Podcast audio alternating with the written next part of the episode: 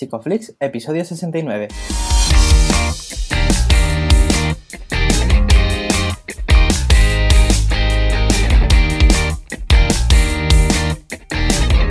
Bienvenidos a Psicoflix, un espacio de psicólogos para psicólogos, un podcast donde entre todos buscamos ser cada vez mejores profesionales de la psicología. Aquí hablamos de todas las estrategias, técnicas y noticias de la psicología contemporánea, pero siempre con la evidencia científica que nos gusta defender. Hoy estamos grabando el episodio del 23 de julio y estamos emitiendo nuestro episodio número 69, en el que vamos a hablar de cómo acercarnos a nuestros valores. Pero antes, recordaros que en psicoflix.com podéis registraros de manera gratuita y estar al día de todas nuestras novedades. Bienvenidos al podcast, buenos días, buenas tardes, buenas noches, según estéis escuchando esto. Yo soy Jess, soy, sigo siendo la misma persona todas las semanas. Gracias por estar ahí cada semana, gracias por suscribirte y bueno, agradecer también a Darío que está aquí conmigo hoy. Buenos días, Jess, ¿qué tal? ¿Qué tal? Buenos días. Pues muy bien, hoy vamos a hablar de un tema que me gusta mucho. De hecho, eh, cuando estudiaba ACT, eh, el tema de valores era lo que me, encantaba y que además sé que muchas corrientes también han ido eh, cogiendo y tenemos a alguien, a, alguien hoy muy guay que nos va a hablar sobre esto. ¿Quién es, Jay? Sí, pues ella es Rocío Fernández Durán, ella es psicóloga, es directora del centro APAI en Madrid y es experta en terapia de tercera generación y entre otros pues es docente del máster de terapia de, de, tercera generación de ISEP, es docente en varias universidades como la Universidad Francisco de Vitoria, la Europea de Madrid o la Camilo José Cela. Bienvenida Rocío. ¿Qué tal? ¿Cómo estáis? Un placer Bienvenida Rocío. No, no, el placer es nuestro. Hoy, hoy vamos a hablar además siempre de un tema que desde mi punto de vista es muy interesante, pero antes tal vez sea interesante también que, tú te presentes un poquito para la gente que, aún no te conozca. Pues bueno, creo que me habéis hmm. presentado bastante bien. Yo soy Rocío, soy una apasionada de la, de la psicología. Eh, tengo mi centro en, en, Madrid, en, tanto en Majadahonda como en Getafe, el Centro APAI que es realmente mi, pequeño proyecto que me ha dado muchísimo fuelle para, bueno, para perseguir mis sueños y, para estar donde estoy. Y, bueno, efectivamente eh, estudié terapias contextuales porque creo que no deja de ser otra, otra herramienta que sin duda es muy efectiva para, el tratamiento eh, psicológico y para conseguir el bienestar emocional de, nuestros pacientes. Y bueno, eh, aquí estoy intentando compartir mi, pequeña parcela de conocimiento a aquellos eh, psicólogos que estén interesados en el tema y espero que lo que les pueda contar les pueda ayudar tanto en su trabajo profesional como, en sus vidas, ¿no? Porque ya sabemos que todos estos podcasts, independientemente de que nos ayude a, trabajar y a, ayudar a nuestros clientes, sobre todo lo que nos ayuda es a encontrarnos bien con nosotros mismos. Aquí a ver si consigo mi objetivo. Seguro que sí, seguro que sí. Además, has dicho, has hablado de, parcelas, ¿no? Y hoy vamos a hablar de, bueno, de, las parcelas realmente que son importantes para nosotros. Entonces, creo que sería bueno poder empezar eh, definiendo qué, es un valor.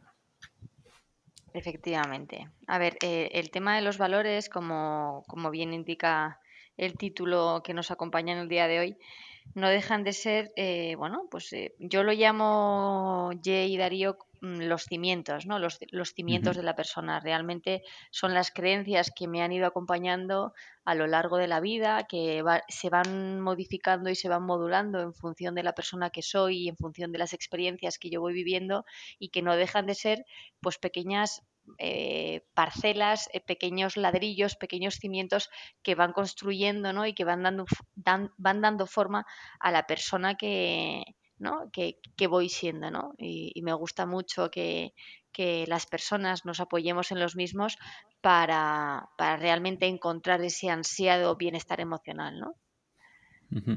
Claro, aquí hay algo que, yo recuerdo que siempre tenía en duda, porque una cosa es el tipo de vida, o sí, el tipo de valores que creemos que tenemos y otra los que realmente tenemos, esa confrontación a veces es, un poco complicada. Entonces, ¿cómo puede alguien saber, y sé que esto es una pregunta un poco amplia, eh, cuáles son esos valores que lo definen?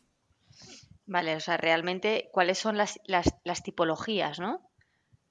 Las tipologías de, valores. Em, yo, mm, cuando empiezo a trabajar en, ¿no? Eh, con esto que no deja de ser realmente importante, sobre todo no tanto saber que están ahí, sino importante mucho más el que la persona sepa eh, no, no, definirlos, sino saber cuáles son, ¿no? Porque sabemos que yo tengo mis valores, que realmente los valores son las creencias, ¿no? Las creencias más arraigadas que tenemos a lo largo de nuestra vida. Yo lo que hago siempre es mostrarles la rueda de la vida, ¿no? Que, es una herramienta terapéutica la cual eh, aconsejo a, los oyentes que, la puedan trabajar eh, con sus clientes que realmente no deja de ser una herramienta que muestra ahí la tipología de, valores, ¿no? Eh, ahí estamos hablando de valores relacionados con la familia, con, la pareja, con, lo profesional, con la salud, con, lo espiritual, ¿no? que muchas veces sabemos que esa área nos ayuda tantísimo a, encontrarnos. Eh, y, luego, bueno, la, la, más importante sin duda, la personal, ¿no? Que es lo que que es lo que hablaba yo el otro día con vosotros, que realmente la parcela personal es realmente la que tenemos que, trabajar en primera instancia, porque muchas veces eh, buscan ayuda profesional nuestros clientes eh, con, motivos de consulta específicos, ¿no? Como por ejemplo me pasaba el otro día, eh, Rocío, pues es que no necesito, de a través del confinamiento y a través de, de todo este contexto actual, he perdido muchísima mm, he perdido muchísimo fuelle a la hora de relacionarme con los demás, eh, necesitaría, bueno, pues que me dieses un, refresh o una serie de repertorio de, repertorio, eh, de habilidades sociales para, poder, eh, bueno, pues sentirme otra vez tan sociable como lo era antes. Y luego te pones a indagar, ¿no? Y si realmente hacemos caso a esa petición un poco específica que nos está diciendo el paciente, nos damos cuenta de que si empezamos a trabajar esas habilidades sociales como ¿no? de manera inmediata sin realmente atender a lo que realmente importa, nos vamos a dar cuenta de que, bueno, puede que enseñemos empatía, asertividad, la habilidad de hacer peticiones a esta persona, pero esta persona pues sepa realmente cómo ponerlas en marcha, pero que luego realmente tenga la incapacidad de hacerlo. ¿Por qué? Porque personalmente, en su parcela personal, en su valor personal y en sus creencias personales que, que, que tiene en ese momento, no le acompañan, ¿no? Porque tiene bastante inseguridad, porque no confía en él mismo, porque tiene una autoestima bastante bajita en función de la, del contexto que está viviendo.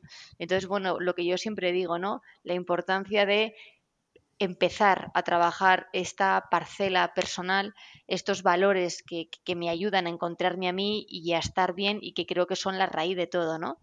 O que aquí es muy importante entender que que bueno, cualquier intervención tiene que cursar primeramente con un autocuidado, ¿no? Con la importancia de, entender que el cuidado personal no es, no es un acto egoísta, sino que es un acto necesario, es un acto prioritario y que a raíz de ese cuidado, de ese autocuidado, ¿vale? Es donde realmente vamos a encontrar el bienestar emocional y cuando nosotros nos encontremos bien podemos ir contextualmente a las cosas que, ¿no? que, que, tengamos a nuestro alrededor, que puedan ser dificultades laborales, dificultades académicas, dificultades de pareja o dificultades ¿no? Eh, en, otros contextos.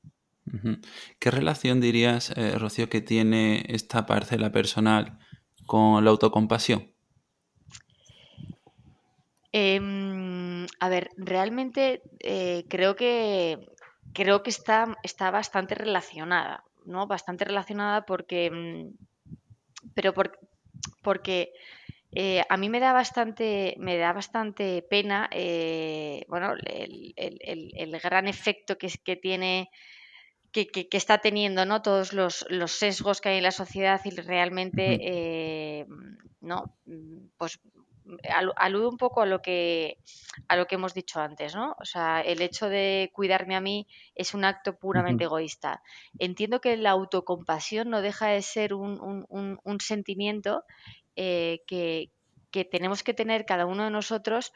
¿Por qué? Porque hay veces que tenemos que sentir esa compasión para generar un cambio. ¿Vale? Yo siempre digo que esa raíz de los problemas a raíz de las crisis que puedan pasar tanto internamente como externamente, lo que hace que la persona tenga muchísima más motivación y necesidad hacia el cambio.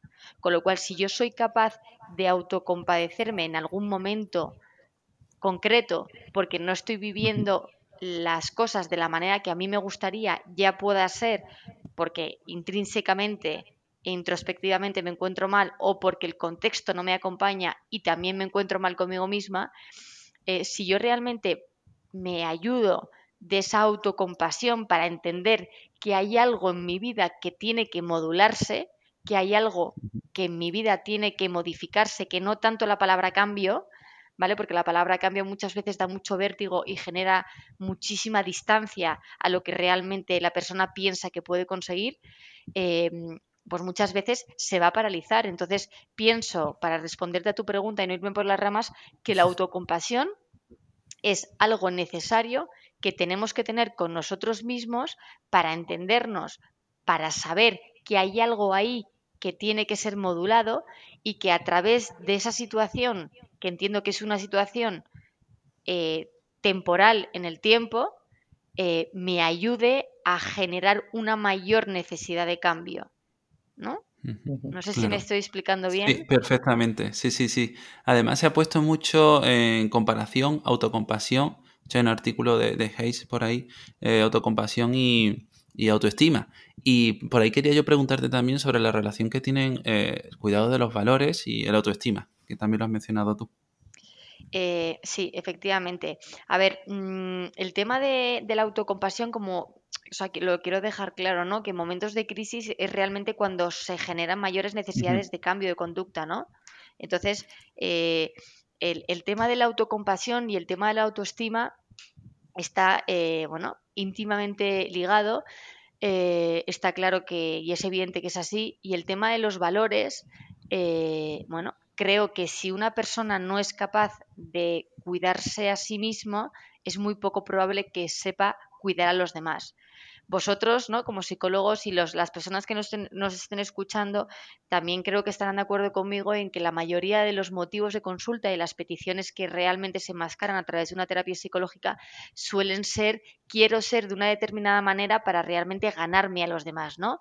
Para poder ser exitoso en el trabajo, para poder estar bien con mi pareja, para poder realmente mantener todos los amigos que tengo, para realmente poder sacarme eh, este máster que estoy queriendo hacer y poder ser exitoso en mi trabajo entonces, la mayoría de, peticiones realmente son para conseguir objetivos hacia con los demás, es decir, objetivos interpersonales. Si realmente partimos de que yo entiendo, ¿no? Y yo, yo muchas veces lo confronto con mis pacientes y les doy la razón en cuanto a que querer conseguir cosas hacia los demás es, es importante y entiendo que ese refuerzo ¿no? que yo consigo a través de los demás, ese refuerzo externo también es muy importante y muy motivante eh, eh, hacia, hacia, la generación de un cambio interno, ¿no?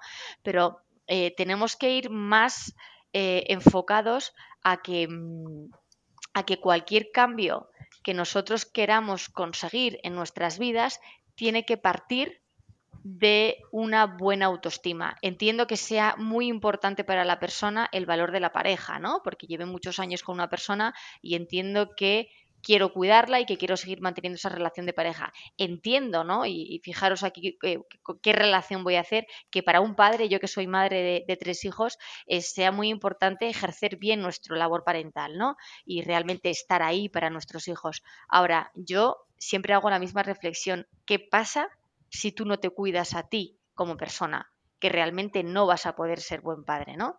Entonces, el tema de los valores está muy relacionados con la autoestima, porque si nosotros no trabajamos primeramente la autoestima, y es lo que, es lo que hablamos al principio del podcast, nos vamos a dar cuenta de que, de que no vamos a poder conseguir esas parcelas contextuales y esos objetivos que se enmascaran primeramente como objetivos interpersonales.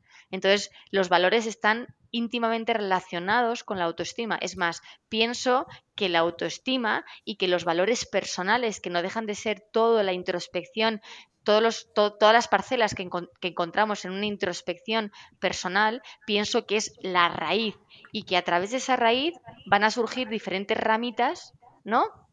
que, bueno, pues que, en las cuales yo entiendo que la persona quiera trabajar, porque no dejan de ser ramitas que forman parte también holísticamente y de forma integral de la vida que tengo. Pero vamos a partir de la base de que nosotros nos tenemos que cuidar y nos tenemos que aprender a querer. Hay un refrán que dice que, mm, si nosotros no nos queremos a nosotros mismos, no somos capaces de querer a los demás. Yo esto, Darío y Ye, lo he tenido que modificar a lo largo de mi experiencia como madre porque entiendo que esto no es del todo así. Hay veces que las personas, hay veces que los padres no se quieren y que tienen una autoestima muy baja y que tienen una autoestima que muchas veces brilla por su ausencia, pero son capaces de querer y profesar cariño hacia sus hijos. Entonces yo muchas veces en estos casos les digo, si tú no te quieres bien, lo que sí que tengo claro es que no estás queriendo bien a los demás.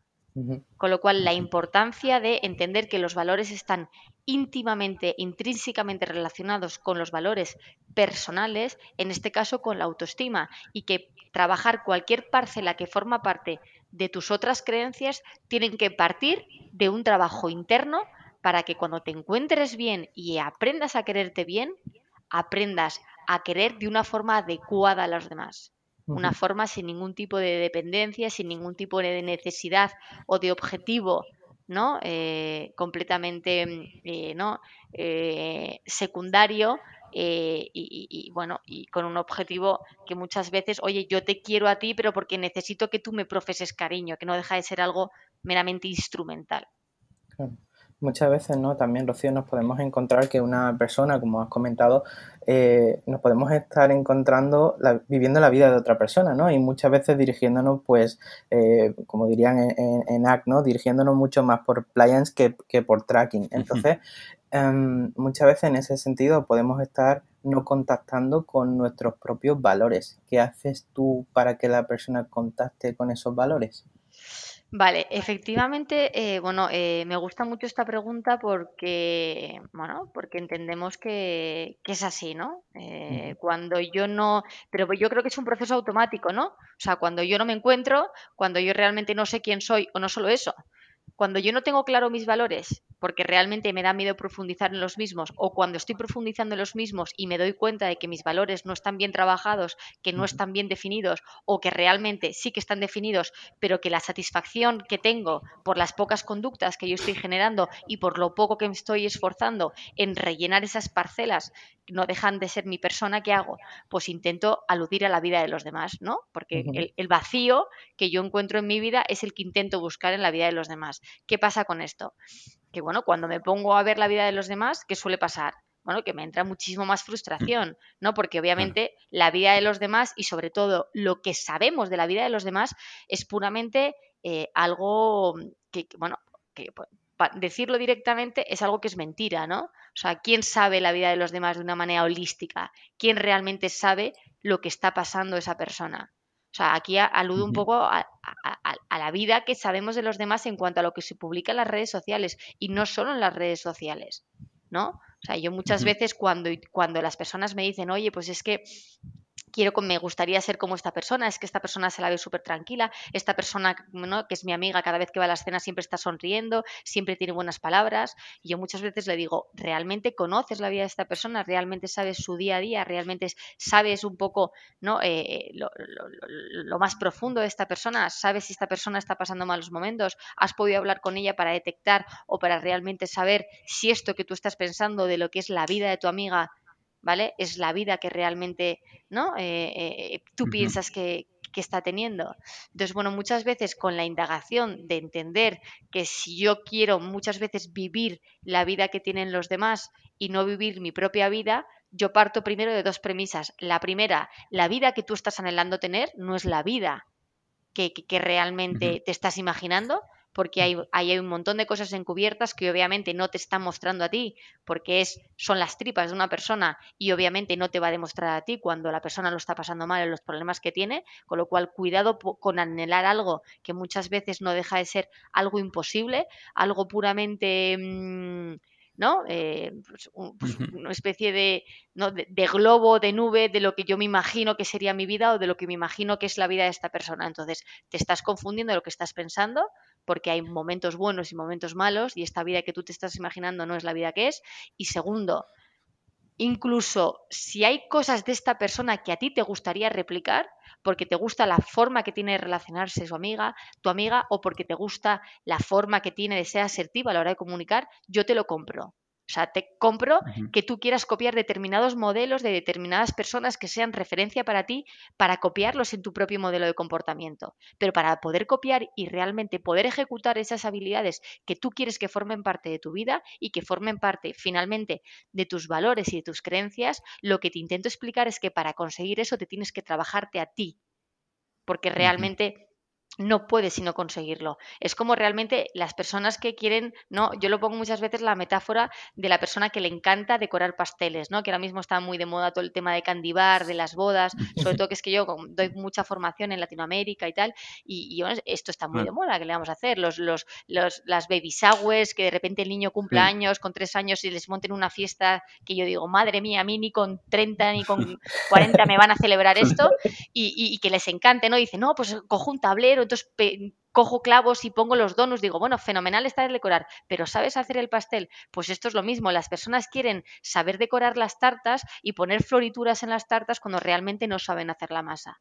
Pues realmente está un poquito relacionado con esto. Primero, para querer dedicarte a esto, primero quiero que sepas cocinar, quiero que sepas el trabajo que conlleva esto y que una vez que ya lo sepas, que no deja de ser metafóricamente el trabajo personal que tienes que hacer para contigo mismo para que la base sea sólida, luego ponte a decorar lo que quieras. Y esas decoraciones son las que a mí me gusta que, tengamos de cara a la comparación con los demás, porque muchas veces la comparación con los demás es buena, siempre que me ayuda a crecer y siempre que me ayuda a replicar patrones de conducta que yo sé que a mí me benefician. Con lo cual, me parece estupendo, porque bueno, para eso tenemos personas de referencia, tanto a nivel profesional como a nivel personal en nuestras vidas. Pero primero, trabájate a ti, porque la única manera que tienes es trabajarte a ti para realmente conseguir esto que tú te que, estás diciendo, ¿no?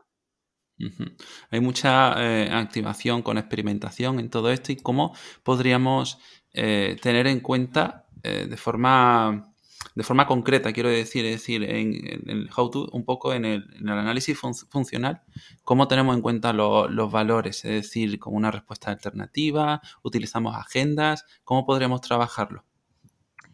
A ver, em, em, a ver, es una, es una, pregunta un poco mm, amplia, ¿vale? Eh, pero sí que, bueno, pues sí que me gustaría eh, darte una respuesta, sobre todo en cuanto mm, a, cómo trabajarlos y, cómo entender y cómo conseguir que la persona los tenga claros y evidentes. A ver, lo primero que trabajo es la diferenciación que hay entre idea y creencia.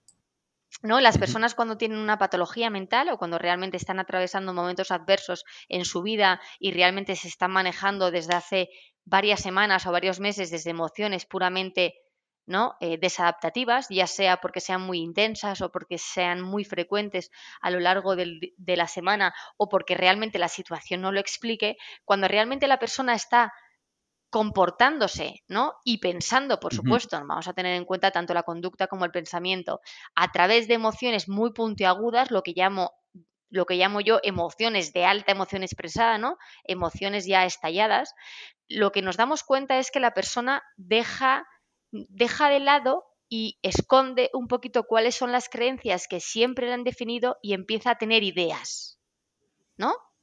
Empieza a tener ideas, que yo siempre digo lo mismo, en las ideas se tienen y en las creencias se está. Entonces, una persona no puede estar en algo que de repente tiene y que nunca ha tenido, que es lo que se llama una idea, ¿no? Es decir, una persona tremendamente, ¿no? Eh, feliz, contenta, que tiene una buena autoestima, que siempre ha estado bien a nivel social, con su familia, con su pareja, de repente pasa un acontecimiento X, empieza a tener eh, sentimientos depresivos, empieza a tener sintomatología activa ¿no? y sintomatología pasiva, lo que es la sintomatología negativa y positiva, y de repente, ¿qué hace? Pues obviamente eh, no es que de repente deje de tener creencias, que esto lo escucho muchas veces en psicología, la persona no deja de tener las creencias, la persona deja de atender como un proceso consciente a las creencias que ha tenido desde siempre. Y lo que hace es prestar atención a esas ideas que no dejan de ser los pensamientos. Con lo cual, vamos a ver tú como paciente cuáles son tus ideas, es decir, cuáles son esas ideas que tienes espontáneas, que no dejan de ser ideas que tienes desde hace poquito tiempo y que están arraigadas y que vienen condicionadas y que se han modificado a través de estas emociones, que no dejan de ser emociones temporales que estás teniendo desde hace tiempo por esto que te está pasando y realmente vamos a rescatar y vamos a hacer latente y presente cuáles son tus creencias. Una vez que tengo claro la diferencia que hay entre ideas y creencias, vamos a realmente a centrarnos en las creencias. ¿Por qué? Porque yo siempre les digo esta frase, jamás cambies lo que más quieres en la vida por lo que más deseas en el momento, porque los momentos pasan pero la vida sigue. Entonces, lo que tú quieres ahora mismo en este momento no dejan de ser ideas que no, que no definen la persona que tú eres. Vamos a ir más allá, vamos a ir a lo que realmente siempre has sido. Entonces, vámonos a, a las parcelas que forman parte de mis valores. Vamos a ir a, la salud, al trabajo, a la familia, al ocio, a la educación, al desarrollo personal, al amor. Y vamos a hacerte esta pregunta. ¿Cómo te encuentras en cada una de estas áreas? ¿Cuál es tu satisfacción? En el desarrollo personal, ¿cómo te encuentras tú? Pues una persona que tenga un, problema emocional y que no sepa manejar y hacer una buena gestión emocional, seguramente te va a decir, pues Rocío, de 0 a 10 me, voy me encuentro en un 3, me encuentro en un 4, porque no me encuentro. Y estoy todo el rato viviendo las cosas de forma muy intensa y de forma bastante negativa. Y yo lo que le voy a preguntar después es, vale, Ahora, la satisfacción que tú tienes es un 3, pero para que realmente seamos congruentes, porque tenemos que ser congruentes con lo que pensamos y con lo que hacemos, te voy a hacer la siguiente pregunta. Si tú estás en un 3 de desarrollo personal, la pregunta que te voy a hacer, a continuación es, ¿qué es lo que estás haciendo tú para que realmente esto siga en un 3? ¿O que realmente qué es lo que deberíamos hacer para realmente conseguir que esto aumente? Porque tú estás en un, en un 3, pero ¿cuál sería tu puntuación no ideal? A mí no me gusta vivir de ideales. ¿Cuál es la puntuación que tú necesitas para encontrarte bien? Porque si tú me dices que es un 6, yo te, lo yo te lo voy a comprar y te voy a decir, perfecto, a lo mejor un 6 nos vale, pero está en un 3. Entonces, lo más importante de todo esto, Jay, eh, Jay y Darío, es decir, vale, ¿cuáles son las conductas operativas que tú necesitas? ¿Cuáles son las acciones completamente definidas que deberíamos hacer para encontrarnos en ese 5 o en ese 6 que anhelas? Entonces, trabajar con valores muchas veces implica el generar conductas operativas para poder conseguirlo. Porque si a veces, eh, sí digo que a veces la persona incluso eh, generando esos actos no llega a conectar del todo, ¿no? Su atención puede estar un poco dispersa en otros puntos. Sí, pero sí, eh, eso es lo que iba a explicar ahora. Efectivamente, a ver, cuando realmente trabajo esta congruencia con respecto a los valores que tiene la persona, si yo trabajo em, los valores a través del campo cognitivo, lo que quiero eh, hacer mm, entrever que si yo eh, primeramente trabajo a nivel cognitivo eh, en la intervención psicológica con, mis pacientes, la persona lo que te va a mostrar no es la creencia que él tiene, sino las ideas completamente irracionales y completamente foco, poco fomentadas de lo que la persona está sintiendo.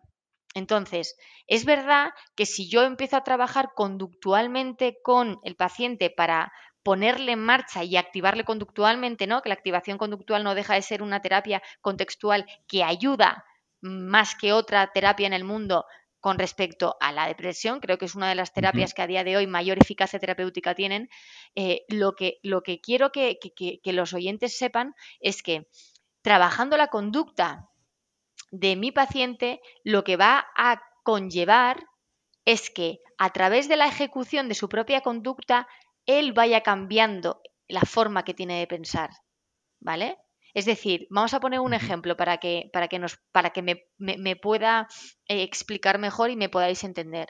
Eh, bueno, el otro día una de mis pacientes me decía, oye Rocío, es que con el confinamiento he tenido muchísima ganancia de peso, no me encuentro bien, ya sabes que yo soy bastante tendente a engordar, estoy con una autoestima bajísima, no me puedo poner ni la mitad de mi ropa porque me siento bastante a disgusto y no, y bueno, me, me encuentro bastante insegura. Entonces, Rocío, yo sé que debería hacer ejercicio, no tanto recurrir todo el rato a dietas, porque las dietas no me hacen nada, pero es que no tengo fuerza no tengo motivación, no tengo fuerza de voluntad. Eh, entonces, vamos, a, vamos a, plantearnos el que vamos a centrarnos en los pensamientos de esta persona. Cuando yo le pregunto a esta persona qué es lo que piensa sobre el gimnasio y, vamos a intentar indagar en los pensamientos para poder hacer una posible reestructuración cognitiva, lo que me pasó es que la persona no paraba de decirme, primero, Rocío, ¿qué, pienso del gimnasio? Que no me gusta nada, que es un sitio que apesta, que huele fatal, que me tengo que poner una ropa que me sienta fatal, que, que, veo a gente que me conoce y encima esas personas que me conocen me ven la pinta que tengo y la pinta con la que voy al gimnasio y me ven sudando y no me gusta que tengan esa imagen de mí, eh, me encuentro bastante incómoda porque estoy pagando por un servicio que luego sé que no voy a aprovechar, con lo cual mis pensamientos ya te estoy diciendo cuáles son. Y no solo eso, Rocío. Eh, te tengo tan claro, he probado tantas veces el intentar ir al gimnasio sin entender nada que siempre he fracasado y, entiendo que tú intentes cambiar mi pensamiento, Rocío, porque tú ahora mismo estás bien, tú puedes ser una persona estable, tú puedes ser una persona optimista o positiva o como quieras llamarlo, pero eh, estás intentando que yo piense algo que no pienso. Entonces, vamos a proponer o vamos a ponernos en situación de que esta persona tiene bastante inflexibilidad cognitiva, ¿vale? Y que por mucho que yo intente reestructurarle cognitivamente, la persona te va a decir R, R que R que no tiene razones. O sea, quiero decir que no, o sea, no tengo fuerza y no tengo motivación. Entonces, yo aquí, ¿qué haría? Primero, decirle que no se necesita motivación para poder hacer las cosas. La motivación está genial tenerla, es la gasolina del cerebro. Ahora, hay veces que tenemos que entender que cuando la motivación no está, tenemos que tener en cuenta otro tipo de cosas. Hay una frase que a mí me gusta y que siempre la digo es, no siempre podrás estar motivado.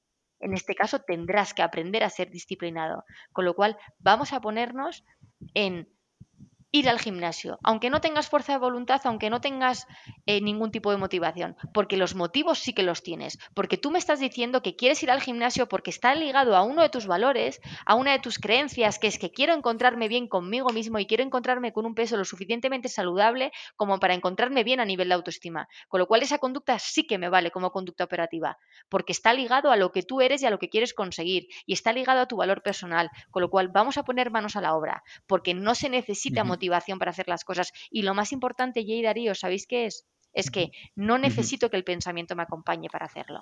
No necesito generarme pensamientos que me acompañen para hacer determinadas conductas porque nosotros no somos lo que pensamos. Nosotros muchas veces tenemos determinados pensamientos que no, no, se traducen en, en, lo que yo quiero conseguir de mí o en lo que yo quiero proyectar en mi persona. Con lo cual, por favor, María, vete al gimnasio y te vas a dar cuenta que a lo mejor al segundo día, al tercer día vas a decir, Rocío, ¿Dónde me ha metido Rocío? Estoy haciéndome, estoy haciendo esta conducta que me está costando un esfuerzo, no estoy encontrando resultados, esto no me funciona, estoy haciendo algo sin sentido, estoy haciendo algo que no me apetece, pero a lo mejor al quinto día nos dice, oye, Rocío, fíjate, me sigue sin gustar ir al gimnasio porque odio el gimnasio, pero me acabo cansando tanto que duermo fenomenal. A lo mejor al décimo día, a través de esa ejecución de conducta que está ligado a su valor y a lo que ella quiere conseguir, te dice, oye, estoy encontrando a personas que tienen el mismo problema que yo, que no se encuentran bien con su cuerpo, estoy encontrando personas bastante afines a lo que a, lo que a mí me está pasando en este momento presente y estoy haciendo buenas migas con gente que es muy como yo. Con lo cual, a mí me convence mucho el entender que cuando la persona está tan desligada y, tiene tan escondidas sus creencias porque no deja de tener ideas espontáneas, efímeras de lo que ella cree que es en ese momento, yo muchas veces utilizo esto, la activación conductual, para entender que quiero que te generes determinadas conductas que estén ligados a lo que tú quieres conseguir para que a través de esa propia ejecución de tu conducta tú vayas cambiando tu proceso de pensamiento. Y no tanto a través de una posible manipulación, entenderme, ¿vale? De una posible reestructuración cognitiva que tengamos con, nuestro paciente. Claro. Eh, has dicho una cosa que creo que es muy relevante, ¿no? Porque has hablado de, que no somos nuestros pensamientos y desde ACT siempre, ¿no? Se habla de ese distanciamiento de, la propia conducta verbal. Em, mm, me comentaste el otro día hablando, ¿no? Comentabas el, uso del mindfulness, entonces me gustaría que si nos pudieras contar cómo lo aplicas también en estos casos. Claro, eh, a ver, eh, sí que es verdad que, que, bueno, yo tengo, tengo que, bueno, tenemos, los psicólogos tenemos que ser bastante integrales, ¿no? Y entender que, bueno, a lo mejor hay oyentes que acaban de escuchar esto y acaban de, y, acaben por decir, oye, pues Rocío, yo sigo pensando que hay que trabajar no tanto desde una reestructuración cognitiva mm, condicionada y manipulada eh, los pensamientos, pero sí trabajar bueno, a través de métodos socráticos y a través de diferentes estrategias que hay para manejar el pensamiento, porque mi paciente no es nada conductual, porque mi paciente sí que necesita tener argumentos que le acompañen a nivel cognitivo para ejecutar conductas, con lo cual, bueno, yo tengo que saber qué tipo de paciente tengo ¿no? Para entender si puedo hacer estrategias más conductuales para que finalmente encontremos el cambio cognitivo o, oye lo que tú acabas de decir ahora, ¿no? ¿Qué tipo de pacientes no les vale esto porque no son capaces de ejecutar la conducta y que lo que tengo que trabajar primeramente son esos pensamientos? Entonces, aquí es donde, bueno, ya hemos hablado de una modalidad de intervención para trabajar ¿no? Con pacientes a lo mejor con mucha inflexibilidad cognitiva. Ahora, ¿qué pasa? Con pacientes que sí que necesiten eso, ¿no? Sí que necesite trabajar un poco el pensamiento, el, pensamiento que tiene la persona para, mm, bueno, pues para luego poder ejecutar la conducta. En estos casos, yo quiero hablar de, tres parcelas, ¿no? Hemos, hablando, hemos empezado a hablar de parcelas y sigo hablando de parcelas. Bueno, la parcela de entender lo que es el pensamiento como tal y luego vamos a hablar, si queréis, de, de mindfulness y vamos a hablar también de algo que esté relacionado con ACT como, como herramientas de intervención que puedan tener nuestros oyentes para trabajar con estos pacientes. ¿no? Lo primero de ellos es el pensamiento. El pensamiento eh, muy pocos lo, lo, sabemos. Sí que es verdad que cuando yo lo cuento muchas veces dicen, hombre, tienes razón, pero nunca he caído en la cuenta de que esto es así y tampoco lo he podido explicar así tanto a mi persona como a mis pacientes. Y es que tenemos dos tipos de pensamientos, el pensamiento negativo y el pensamiento positivo, ¿vale? El pensamiento negativo, ¿quién de nosotros ha caído en la cuenta de que es un proceso automático? de que es un proceso no consciente, de que es un proceso no deliberado y que yo tengo pensamientos negativos en mi cabeza aunque yo no quiera. Con lo cual, muy importante entender que si el pensamiento negativo viene a mi cabeza sin que yo quiera, yo no puedo sentirme culpable de tenerlo, porque la culpabilidad genera bloqueo, genera poco cambio de conducta. Con lo cual, yo tengo pensamientos negativos, pero no me tengo que sentir culpable. Y vienen a mi cabeza sin que yo quiera, con lo cual yo no puedo decir que soy una persona tremendamente pesimista. Lo que pasa es que estás atendiendo mal, estás atendiendo solo a lo negativo, estás atendiendo solo a aquellos pensamientos que te llaman mucho la atención y que te hieren en profundidad. Y son los que realmente acabas teniendo latente y acabas teniendo como, ¿no? acabas filtrando solo esos pensamientos como modo de, pensamiento que tú estás teniendo. Con lo cual, una parcela es esta, ¿no? Entender que ese pensamiento es puramente automático y que lo tengo en mi cabeza aunque yo no quiera. La segunda parcela es, bueno, mindfulness. A mí mindfulness me gusta, y yo utilizo mucho una estrategia que es me-editar que no deja de ser meditar. Yo sé que el mindfulness no es la meditación como tal, pero por supuesto que sí que te ayuda ese proceso, ¿no? De, de, entender quién eres, de entender un poco lo que estás viviendo, el momento presente en el que estás, bueno, pues para generar un poquito eh, ¿no? y conseguir ese ansiado bienestar emocional. Con lo cual, me guion editar a mí me sirve para entender que esos procesos de introspección que yo tengo que tener para generar cambios en mi pensamiento, eh, y en mi conducta y por supuesto en mis emociones, eh, me ayudan a editarme a mí. Entonces, ¿qué pasa? Que eh, tenemos que, a través del mindfulness, entender que tenemos la posibilidad de aprender a manejar la atención.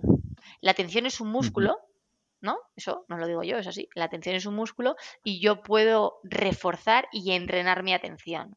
Entonces, ¿por qué todo el rato centramos la atención de manera integral a los pensamientos? Eh, Entonces. Es cierto que. Digo que, es cierto que el entrenamiento en esta, bueno, en el cambio ¿no? de, foco, también en la discriminación de estos pensamientos en función de su utilidad, también tendrá mucho que ver con si están orientados a nuestros valores o no, ¿no? Si hay un pensamiento que no nos sirve para alcanzar esta vida que, nosotros queremos. completamente de acuerdo y efectivamente es una herramienta súper eh, bueno, súper buena y súper importante. Efectivamente, la funcionalidad y la utilidad del pensamiento, ¿no? Entonces, ¿qué pasa? Que cuando esos pensamientos se, se están desligando un poco eh, bueno, pues de, esa utilidad y están siendo distorsionados, ¿no? Eh, porque tienen un montón de distorsiones cognitivas y, se alejan de la realidad, yo lo que les animo es a focalizar la atención no solo en los objetos mentales. Es decir, ¿por qué no empezamos a focalizar la atención en otros componentes que me ayuden a no solo atender de manera integral a los pensamientos. Porque cuando una persona está en un proceso o en un momento determinado y específico de tener un montón de ansiedad, porque en ese momento no les enseñamos a, oye, está claro que tienes que, bueno, que tienes no, está claro que estás prestando atención a los objetos mentales porque están en tu cabeza y ahí están. Ahora, ¿por qué no prestamos atención también lo que, a lo que percibimos a través de los sentidos? Lo que ves, lo que oyes. Vosotros sabéis que cuando una persona tiene un ataque de ansiedad, ¿qué hace? Se encoge, el cuerpo se encoge y la vista va al suelo o cierra los ojos. Esto es así, ¿no? Entonces, la principal estrategia que yo les enseño cuando están teniendo un ataque de ansiedad es, por favor, mira al frente y deja de encogerte. Mira al frente porque necesito que recibas estimulación sensorial por parte del mundo que en este momento te está rodeando, para no prestar de manera integral, repito, tu atención a objetos mentales que te están dañando. Luego, oye, también los síntomas, los síntomas físicos, los síntomas psicofisiológicos, te están dando mucha información. Con lo cual, en vez de prestar el 100% de tu atención a los objetos mentales, vamos a dividir con estos tres ejemplos que acabo de poner el 33,33% de atención a estos tres componentes, para la que persona no se, no se sienta tan atrapada por los pensamientos. Y entender, y termino ya con la parcela de mindfulness, que la aparición de los pensamientos es algo que no es controlable. No pienses en un elefante rosa y estás pensando no en uno, sino en un, en un desfile de, elefantes rosas. Entonces, no luches con la aparición, porque cuanto más luches, más grande se va a hacer. Lo que tienes que luchar y lo que tienes que hacer frente es a la importancia y a la interpretación que le estás dando a un pensamiento que no te lleva al lugar donde quieres estar y no te define la persona que siempre has sido y las creencias que siempre has tenido. Y ahí es lo que comentabais ahora la funcionalidad de esos pensamientos en relación con las creencias que tiene el paciente. ¿Vale? Y luego, por último, el tema de ACT, por supuesto que también te ayuda, ¿no? La difusión cognitiva, el entender que nosotros somos muchísimo más grandes que nuestros pensamientos. Y aquí es cuando utilizo una metáfora que a mí me, encanta, que es la metáfora del ajedrez. O sea, para jugar una partida de ajedrez, ¿qué necesitamos? Un tablero y una ficha. ¿vale? Un tablero y unas fichas, efectivamente. Imagínate, Ye, que yo te digo que, las fichas blancas son los pensamientos positivos y que las fichas negras son los pensamientos negativos. ¿A ti quién te gustaría ser? Los, apetitivos. Los apetitivos, efectivamente. Ahora, ¿tú podrías jugar una partida de ajedrez solo con las fichas blancas?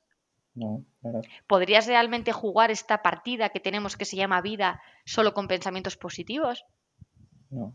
¿No? Sabemos que intrínsecamente tenemos ambas, ¿no? Entonces, para jugar una partida de ajedrez necesitamos tener ambas fichas para jugar la partida. Ahora, mm. en este proceso, ¿tú quién eres? Tablero. El tablero que les contiene. El tablero. ¿Vale? Entonces mm. tú contienes esos pensamientos, tú eres mucho más grande que esos pensamientos y tú manejas esos pensamientos. Tú decides dónde quieres ir para jugar esta partida de vida.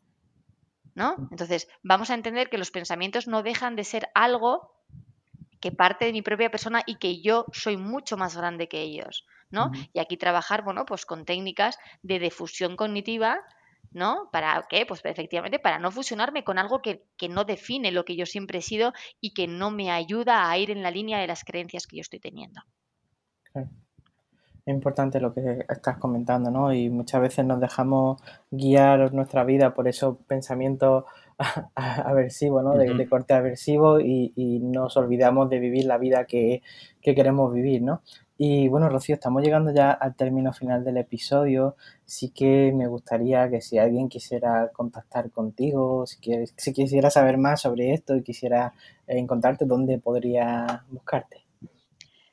Pues nada, eh, como decía al principio, yo trabajo en el centro APAI, ¿vale? Eh, con lo cual, si alguien quisiera, bueno, eh, encontrarme, bueno, pues está la página web centroapai eh, .es.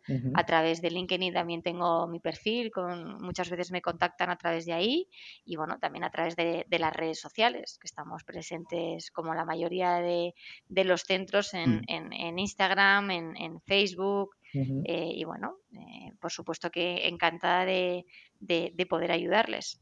Muy bien. Pues pondremos esos datos siempre en la nota del programa. Ya sabéis que en la web siempre dejamos un espacio con referencias bibliográficas, las redes de, nuestra invitada, en este caso de Rocío.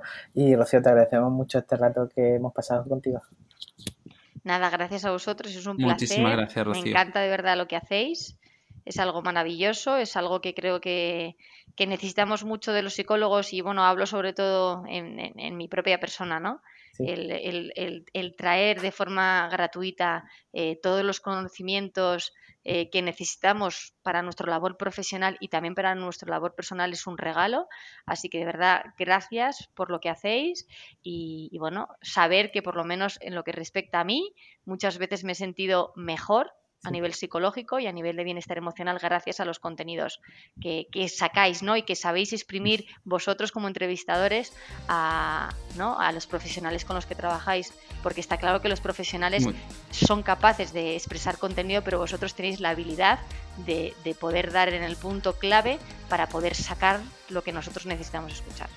Muchísimas gracias por tus palabras. Muchísimas gracias, Rocío. La verdad de que... verdad que son un placer para nosotros. Nos, veremos o nos escucharemos otra vez prontito. Seguro que sí. Seguro que sí. bueno, un abrazo. Muchas gracias. Y bueno, vosotros, y vosotros no vayáis muy lejos, que la semana que viene tendremos por aquí a Gloria Bellido, ella es psicóloga especialista en psicología clínica, y hablaremos del EMAR, del estado mental de alto riesgo. Así que bueno, si os ha gustado este episodio y queréis seguir escuchando más y no perderos los siguientes, recordad suscribiros a todas las plataformas donde estéis escuchando esto. Y nada más, nosotros nos vemos el próximo jueves a las 8 de la tarde con un nuevo episodio aquí en psicoflix.com, en Spotify, en iTunes y en iVoox. Hasta luego. Hasta luego. Adiós.